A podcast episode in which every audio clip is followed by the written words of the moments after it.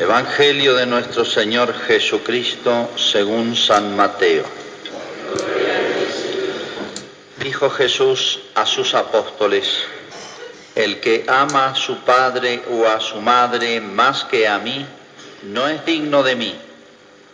El que me ama, el que ama a su hijo o a su hija más que a mí, no es digno de mí. El que no toma su cruz y me sigue, no es digno de mí. El que encuentre su vida la perderá. El que pierda su vida por mí la encontrará. El que los recibe a ustedes me recibe a mí. Y el que me recibe recibe a aquel que me envió. El que recibe a un profeta por ser profeta tendrá recompensa de profeta. Y el que recibe a un justo por ser justo tendrá la recompensa de un justo. Les aseguro que cualquiera que dé a beber, aunque sea un vaso de agua fresca a uno de estos pequeños por ser mi discípulo, no quedará sin recompensa. Es palabra del Señor. Gloria a ti, Señor Jesús.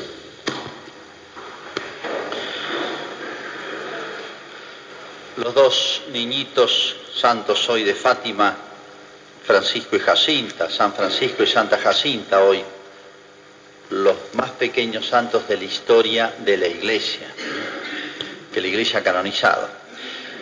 Bueno, eran muy niños y naturalmente niños, tenían psicología de niños.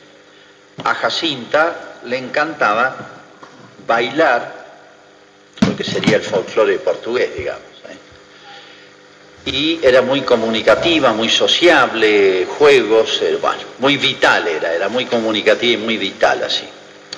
Francisco era un poquito más retraído y le encantaba tocar la flauta y le encantaba el campo porque eh, buscaba, como todos los chicos, niditos de, pájaros, cazar lagartijas, jugar con los corderitos, bueno, los chicos no, en el, campo con la naturaleza inventan cosas y se, se divierten. Hoy están todos con el teléfono, la tablet y la PlayStation, etc. Bueno, así van a salir. Pero bueno, volvamos los chicos. Después que se les apareció el ángel, no solamente se le apareció el ángel, sino que eh, cuenta Lucía que imprimió en los chicos, en los tres, una especie de, fue un, regalo de Dios, una gracia de Dios gigantesca, eh, un conocimiento de Dios. Esto es a través de la fe, la esperanza y la caridad, o sea, las virtudes teologales creció en ellos la gracia, crecieron las virtudes y dice, nos hizo entender claramente quién era Dios, cómo y quién era Dios, cuánto nos ama y desea ser amado, cómo escucha nuestras oraciones, etc. Cada aparición fue como una gracia nueva, fue como sumándose, hasta la última en que les trajo la Eucaristía, o sea, le hizo el valorar la misa, lo que significa la presencia de Cristo crucificado en la misa. Niños de 6, 7 y 9 años. Conocimiento altísimo. Pero no, lo, curioso es esto, dice que ellos, después que se les apareció la Virgen el año siguiente, eh, y sobre todo con la primera y segunda aparición de la Virgen, ya los chicos dicen, ya no me gusta jugar ni, ni, bailar, decía Jacinta, no sé qué me pasa. Y Francisco decía lo mismo, a mí yo lo, que, lo único que me interesa es, cuando estaban solos allá, porque llevaban las ovejas, pasaban el día con las ovejas y volvían a la tarde, tenían el, día entero.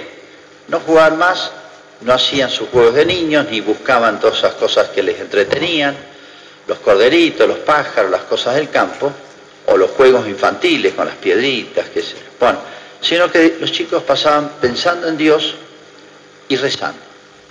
Y uno dice, entonces Dios les trastocó la psicología infantil. No, eso podría opinar de alguien que no entiende nada de lo que es el hombre y Dios, ¿no?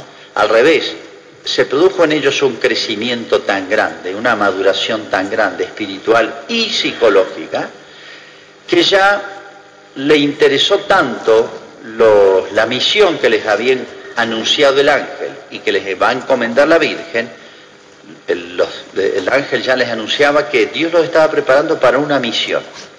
Todavía no les decía qué era, lo supieron después, de a poquito les iba diciendo. Bueno, se asustaron. Bueno, Bueno, lo fue preparando y diciendo de a poquito. Lo mismo hizo Jesús con los apóstoles. Es la pedagogía divina, ¿no? Pero lo curioso es esto, ya no nos interesan más lo que antes nos fascinaba. ¿Por qué?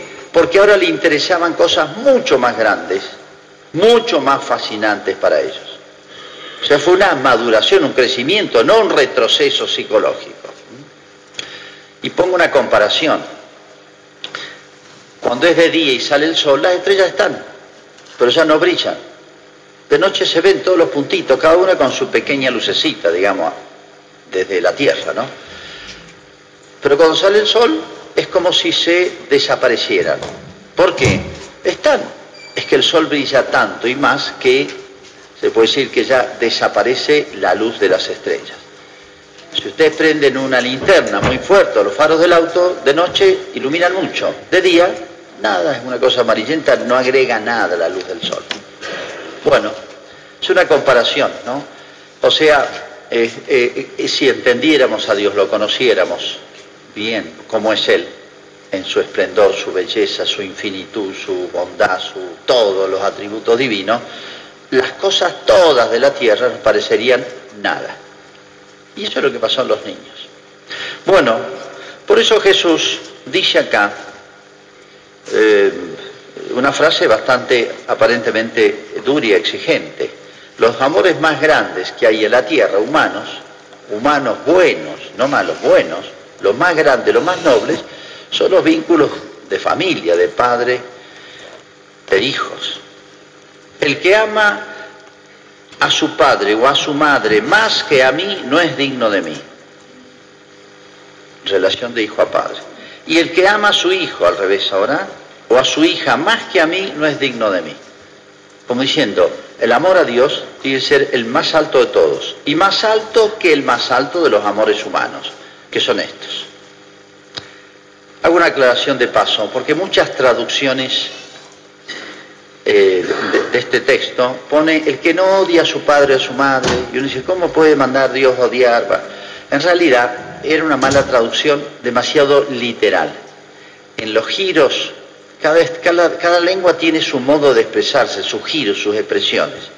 Y era una expresión demasiado literal de el original. Había que explicarlo. Bueno, ahora lo han traducido, se puede decir mejor, más adecuado a nuestro castellano. Pero ese siempre fue ese el sentido.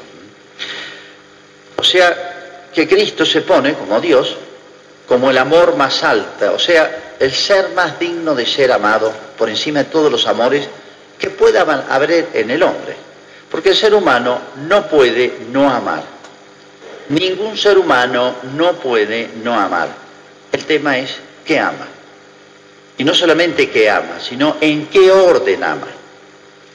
A veces esto lo expresamos a medias, una lástima, el lenguaje ha perdido, va perdiendo, eh, como decir, claridad. ¿eh? Hoy se habla de valores, Sí, es más o menos, una expresión a medias. O se habla de escala de valores. Sí, hay que sembrar valores en la sociedad. Sí, habría que sembrar bienes, objetos dignos de ser amados, cosas buenas. ¿eh? Bueno, obviamente los amores de familia son los más grandes. El amor de padre a los hijos, bueno. La base de la educación buena. El amor de los hijos a los padres el amor de los esposos, el amor dentro de la familia, el amor a la patria. Nadie lo entiende eso hoy. Se ha perdido totalmente. Hay nociones que se, van perdiendo en la sociedad. Pero el tema no es tanto perder los grandes amores y el orden que debe haber, sino que siempre se sustituye. Y el alma humana es como una botella, nunca puede estar vacía. Si ustedes le sacan el líquido, se llena de aire. No pueden evitar, no pueden sacarle el líquido y decir no quiero que haya nada. No, si saca el líquido se mete el aire. Bueno, por eso la capacidad de amar, de idealizar que tiene el hombre, siempre se sustituye. Y cada uno tiene su escala de valores, de, amores, yo diría, su escala de amores, cosas que ama. Jesús lo expresa, esto es como para hacerse un test, como se dice hoy, para conocerse para testearse. Lo expresa lo mismo del modo negativo. Dice, el que no toma su cruz y me sigue, o sea, el que no es capaz de tomar su cruz significa todo sacrificio y renuncia, cruz. Y me sigue, o sea, para seguir a Cristo tomar la cruz que sea necesaria. El que no toma su cruz y me sigue no es digno de mí. O sea, lo digo en otras palabras, el que no es capaz de seguirme, seguir significa seguir sus mandamientos, sus enseñanzas, por donde me lleve, con sacrificio, con cruz, con renuncia, por donde sea, no me interesa. No es digno de mí. El que, dice ahora de otra manera lo mismo, el que encuentre su vida la perderá. O sea, el que busque su propio bien mal, egoístamente, con sus propios criterios, la perderá. Y el que pierda su vida por mí, por seguir a Cristo, la ganará, la encontrará. Entonces acá, uno, eh, uno cómo sabe el orden de los amores que tiene. Una persona se mide, la calidad de una persona se mide por lo que ama, por sus ideales, por sus fines, por la orientación de su vida. Eso es lo que mide la calidad, lo que vale una persona. ¿eh? Si amo cosas miserables, soy un miserable, aunque el mundo me tenga por grande. Y al revés. Y por lo que soy, ¿cómo sé cuánto amo a Dios? Por lo que sé, por lo que soy capaz de renunciar. ¿eh? Si una persona es loco de, del fútbol, claro, una misa de una hora le va a pasar largo, pero estar seis horas en una tribuna, porque hay que ir tres horas antes y después un viaje en Buenos Aires, imagínense, acá no hay canchas casi, menos mal. Pero en Buenos Aires los fanáticos van tres horas antes, el partido dura dos horas y después están dos horas festejando o lamentándose y después un colectivo de una hora y media para volver a su casa. Le dedican casi el día, el domingo, felices. Miren, renuncian a tiempo, las entradas, comodidades, toda la fatiga, todos los trabajos. Se mide el amor a su equipo por lo que es capaz de renunciar. Bueno, Cristo dice, el que no es capaz de renunciar, no a algunas cositas, un ratito, a una comodidad, dinero, eh, bueno, eh, eh, prestigio, fama, etc. O la vida no es digno de mí. O sea, todo. El que, el que busque su vida, la perderá. Y el que pierda su vida por mí la encontrará. Es el mártir. ¿Quién es el mártir? El que es capaz de renunciar a todo, no un ratito, un tiempito, le dedico un tiempito a Dios. Renuncio, soy generoso con mis cosas y ayudo a las obras buenas de la iglesia. Eh, doy catecismo, renuncio a muchas comodidades. Todo apostolado significa renuncia a algo. Capilla de adoración. Renuncio a un ratito de comodidad por semana, chiquito, una hora por semana. Acá estamos cerca, no hay que tomar dos colectivos para llegar, como en Buenos Aires, todos son dos colectivos. 15 minutos de mi casa, una horita. El que por cualquier cosita deja eso, hay un amor chiquito a Dios. Es para testearse, para conocer lo que hay adentro nuestro. Porque nos podemos equivocar aún sobre lo que nosotros tenemos adentro, nuestra capacidad de amar. Y el orden del amor. Entonces Jesús nos dice, miren, entre todos los amores, el amor a Dios es el más grande, porque es el más digno de ser amado, Dios. No hay nada que lo pueda sustituir. Y el que, el que encontró a Dios como primer amor, se ordenan todos los demás amores. El amor a los padres se ordena, el amor de los padres a los hijos se ordena, el amor a la patria, el amor a los amigos, el amor a la iglesia, el amor a, todas las obras, a todas las cosas nobles que hay. Hasta el amor a cosas que nos entretienen, a un deporte, eso. Se ordenan los amores, Dios no viene a decir el mío y los demás los mato, los anulo, al revés, se ordenan bien, encuentran su lugar. Tiene que haber un orden en el amor. Y entonces lo que uno es capaz de dejar por eso, que es el test. Pero fíjense eh, cómo sigue Jesús. Eh, Jesús está mandando, continuación del Evangelio del domingo pasado, está mandando a los apóstoles a hacer, a, a continuar su obra. El que los recibe ustedes me recibe a mí, y el que me recibe a mí recibe al que me envió a Dios. Como diciendo, es un anticipo de la iglesia. El que dice, yo con la iglesia no quiero saber nada, me arreglo derecho con Dios, no, cortó el camino, cortó toda comunicación con Dios, porque Para eso se molestó Cristo en venir a la tierra, para eso se molestó en fundar la iglesia y para eso se molestó en quedarse en su iglesia su presencia. Cortó vínculos con Dios, ¿no? Pero también podemos decir esto, que es buen pagador. O sea, nuestros amores humanos nos van a decepcionar todos. Todos. Porque se van a perder. Les aseguro que cualquiera que debe ver, debe, debe beber, aunque solo sea un vaso de agua fresca, a uno de estos pequeños, por ser mi discípulo, o sea, por Dios, por amor a Dios, no quedará sin recompensa. O sea, yo iba a recompensar lo mínimo, nada casi. O sea, no lo hagan por esto, por una recompensa, pero es el único que recompensa hasta lo mínimo y está atento a lo mínimo. En otras palabras, Dios sigue nuestra vida. Dios está pendiente de nuestra vida, la de cada uno. Está filmando una película de lo exterior y de lo interior de lo que hay en el alma, de lo que nadie ve. Hay personas valiosísimas, escondidas, nadie las ve, capaz que vive la casa al lado, o capaz que es pariente. Y hay personas que valen muchísimo. Y hay personas que no valen nada y tienen público, tienen aplauso. En estos días toda la prensa ha estado pendiente, por si no me explico, del casamiento de Messi, ¿o no? Toda la prensa horas de radio, horas de televisión. ¿Y por qué tanto? Porque se consume. A mí me divierte escuchar algunos cuando voy en auto, porque no, no tengo otro rato, esos programas de la, la farándula, que se dedican a comentar, y en televisión hay muchísimos, y en radio hay, comentar la vida privada de cuanta modelo hay en el país, de cuánto personaje. Yo digo, se destacan por qué? Por nada, por estupideces. Una chica puede ser linda, porque es pícara, porque es este, em, tuvo suerte. Em, pobre Messi es un buen pibe, buen pibe, parece la chica. Hoy, un chico como Messi, que creo que es la novia de siempre, creo que es también de Rosarina, que quiere casarse, es más, intentó casarse por la iglesia.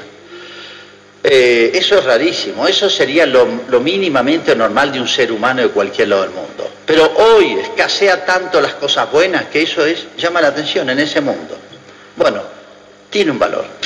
Pero lo que es increíble es esto, cómo los programas de radio, de televisión, dedicados horas y horas el menú, quién va a ir, cómo va a ir vestido, quién lo va a peinar, por qué no lo peinó el fulano, que si se resintió o no se resintió, que la fulana, que la Shakira, que qué avión tomó, pobrecita va a venir cansada, no, pero tiene una información, una cultura. Si yo le preguntara a los doce apóstoles, los siete sacramentos, no tienen idea, pero saben la vida privada, todos los novios de todo. Todos los invitados si hubiéramos hecho una, una lista y vemos el currículum de cada uno de los invitados, realmente eran, la mayoría son vergonzosos, son personajes, son famosos, pero fíjense cuando nos atrae, tira, interesa seguir la vida de ellos, es porque, porque hay un fenómeno muy común, muy humano. Nos ponemos en su lugar. Cuando nos interesa mucho seguir la vida de uno de estos de la farándula, es porque uno de alguna manera psicológicamente se pone en su lugar. Entonces, claro, estos viajan por todo el mundo, no tienen un solo problema económico. Ayer estuve en Miami, después voy a Europa, sí, porque mi estadía acá, me encantó el Caribe, andate hasta hotel, porque este hotel de... Yo digo, el mundo de la superficialidad, de la tilinguería, la palabra antigua es más exacta, la tilinguería, superficialidad. Fíjese cómo no, se nos llena el alma de eso admiramos lo que queremos ser. Uno se mide por lo que admira. Y acá Cristo se pone y dice, mire, síganme a mí. O sea, admírenme a mí.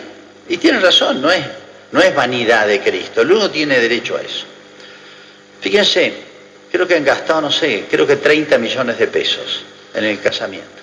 No tengo datos de primera, eh, pero más o menos me tiraron esa cifra. No me extrañe, tal vez mucho más. Eh. 30 millones de pesos, ¿no? Después se quejan de la riqueza del Vaticano, que el cura, a nosotros nos pone la lupa, nos persiguen por todos lados. A estos personajes derrochan millones en estupideces, y está todo el mundo, le perdonan todo, le perdonan todo. Hacen macanas gigantescas y siguen teniendo prensa, eh, Maradona. Espero que Messi no haga muchas macanas, un buen chico. Ahora, ¿quién es Messi? Nadie. ¿Quién es Messi? Nada. Tiene un poquito de habilidad física. ¿Y eso qué vale? Una madre heroica que se desvive por un hijo es cien veces mejor que eso. Vale más a los ojos de Dios que eso. Vale mucho más. ¿Qué sabe? Entrenar. ¿Qué sacrificio hace? Sí, lo, lo hacen, le exigen, claro, por una cuestión económica, si no, no te pago los millones. Entonces, fíjense el mundo, lo pongo, pobre Messi, salvo su intención, parece buen pibe, ojalá que termine bien todo esto, su vida. Pero fíjense, este fenómeno, este fenómeno, que nos fascina a todos, es un signo de decadencia de una sociedad. Una sociedad y una persona se mide por lo que le admira, fascina, le dedica tiempo. Eh, si la prensa vende eso es porque se consume. Nosotros lo consumimos. Esto. Para pensarlo. ¿eh? ¿Amamos a Cristo? ¿Admiramos a Cristo? Por eso en toda la tradición cristiana se ponen los santos de modelo. ¿Para qué canonizan a los santos? ¿Para hacer un catálogo, una guía de santos? No. Es para ponerlos de modelo. Y Cristo es el supermodelo que supera a todos. Los antiguos pueblos antes de Cristo tenían lo que llamaban los héroes. Los griegos, los, latinos tenían los héroes. Hércules, famoso. Aquiles, Ulises, ¿eh? hay películas de eso, bueno, muy mal hechas. Pero ellos tenían los héroes. Eran personajes que habían entregado su vida por la patria, en general. Habían hasta muerto por la patria. Nosotros tenemos lo nuestro, bastante poco entendidos, conocidos y considerados. Pero bueno, tenemos nuestros héroes, pero el santo lo supera a todos. Y Cristo no les digo. Entonces Cristo nos dice, nos quiere decir, miren, eduquen los amores. El hombre tiene una capacidad de amar que es algo extraordinario el hombre, de conocer y amar. Eduquen los amores, ordenen los amores, levanten la puntería. ¿eh? Y entonces cuando vamos encontrando amores superiores, ideales superiores, sentidos de la vida superiores, los inferiores caen solos. Cuando nos fascinan cosas, nos enloquecen cosas, somos capaces de hacer sacrificio enorme por ciertas cosas que valen poco, atenti, en esa alma hay muy poco. Estamos volando muy bajo. ¿eh? El hombre tiene una capacidad de volar como las águilas, pero hay que seguir al águila madre, al águila modelo, que es Cristo. Entonces, ¿Cristo qué, qué invita ahí? ¿Qué le inculca a los apóstoles cuando salen a hacer esa misión? Enseñe a la gente a volar alto, que es lo único que va a tener una recompensa segura en la eternidad. Hacemos nuestra profesión. Creo en un solo Dios, Padre Todopoderoso.